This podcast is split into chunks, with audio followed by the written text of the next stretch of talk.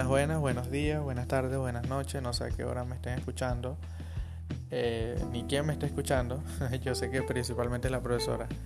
Mi nombre es Sebastián Rodríguez y como alumno o estudiante de la Universidad Gran Mariscal de Ayacucho, les vengo hoy a hablar de un tema que, bueno, personalmente, eh, como una persona que me gusta mucho lo que es la tecnología, las computadoras, eh, no me llamó mucho la atención y se me, hizo como un poco difícil de entender. Pero ya cuando indagué, leí un buen rato y analicé el tema, eh, sí me pareció sumamente importante y más para nuestra carrera. El tema que hoy les vengo a hablar son las estructuras repetitivas. Algo que hablamos anteriormente, pero de una manera más superficial. Hoy lo vamos a indagar un poco más. Eh, las estructuras repetitivas, o también llamadas bucles, lazos o loops, estas son estructuras que se encargan que un mismo conjunto de instrucciones se ejecuten un cierto número de veces mientras se cumple una determinada condición. Por ejemplo, escribir algo en una pantalla cierta cantidad de veces, como por ejemplo eh, los anuncios que aparecen que, aparecen definitivamente en en las redes sociales.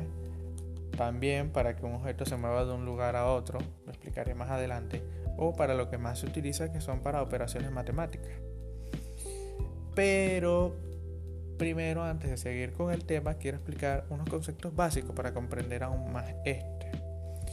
Estos conceptos son eh, conceptos de programación, obviamente, aunque tengan nombres parecidos a otros. El primero es bucle. El bucle es un conjunto de instrucciones que se repiten. Interacción es cada una de las veces que se ejecuta el bucle. Contador. Un contador es una variable cuyo valor incrementa o decrementa en una cantidad fija. Se utiliza, por ejemplo, para contabilizar el número de veces que se desea una operación o grupo de operaciones acumulador, un acumulador se encarga de almacenar en una variable el resultado de una o varias operaciones matemáticas que se encuentran dentro de una sentencia repetitiva para obtener un total acumulado. Eh, si este se quiere sumar, debe comenzar por 0 y si este se quiere multiplicar, debe comenzar por 1.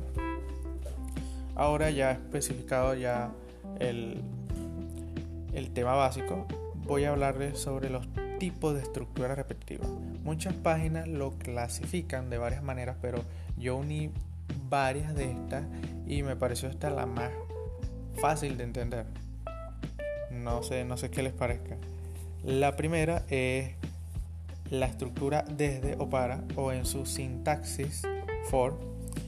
Esta estructura que es la estructura que ejecuta las acciones del cuerpo del bucle un número especificado de veces y de modo automático controla el número de iteraciones o pasos.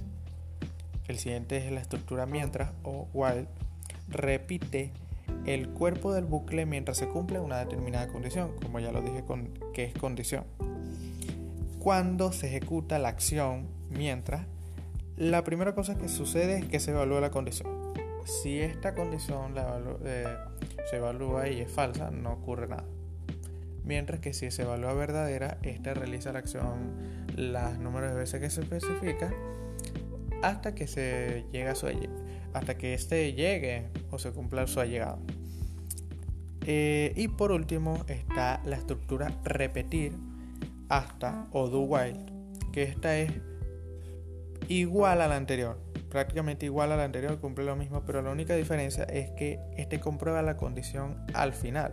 Es por ello que esta estructura repetir se ejecuta por lo menos una vez y termina cuando la condición es verdadera. Ahora ya he entendido el tema en general para poder comprenderlo aún más, voy a dar unos ejemplos de aplicaciones que le dan los programadores a estas estructuras, a estas estructuras repetitivas. Eh, como dije, el gran uso que le dan a esto son en operaciones matemáticas. Por ejemplo, algo básico es para sumar, para, bueno, para incrementar o descender un número dado, de un número a un número dado, de una manera más técnica sería el cálculo de salarios de, de un número de trabajadores y su suma total de los mismos. De una manera más compleja, sería diseñar un algoritmo que permite ingresar cualquier número y luego el algoritmo deberá calcular los múltiplos menores que 100 del número ingresado. ¿Me van entendiendo, verdad? Más o menos.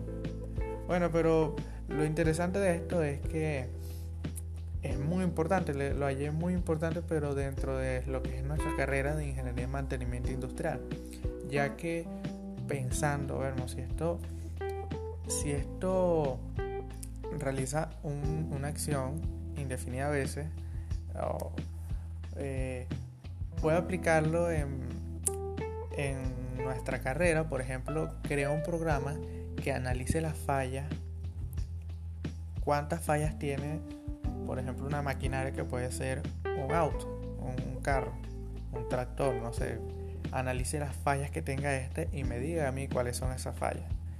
Esto actualmente se puede utilizar en los, en los vehículos más avanzados que son electrónicos, pero también se podría crear uno más mecánico, pues no sé si me entiendo.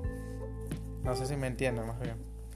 Eh, pero sí, me pareció un tema muy interesante cuando pensé de esa, de esa manera.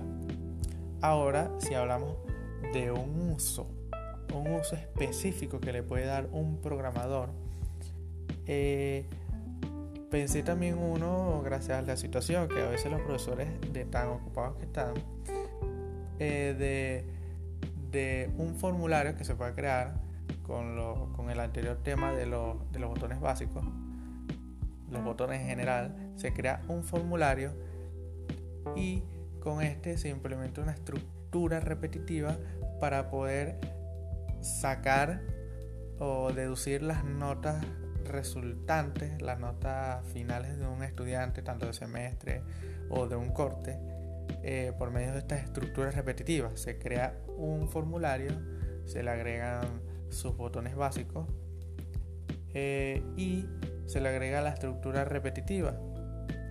Por ejemplo, se le agrega se le agrega las notas de un estudiante, estas los va sumando uno por uno, va, haciendo esa, esa, acción repetida a veces hasta que nos dé la, la, nota final de este estudiante.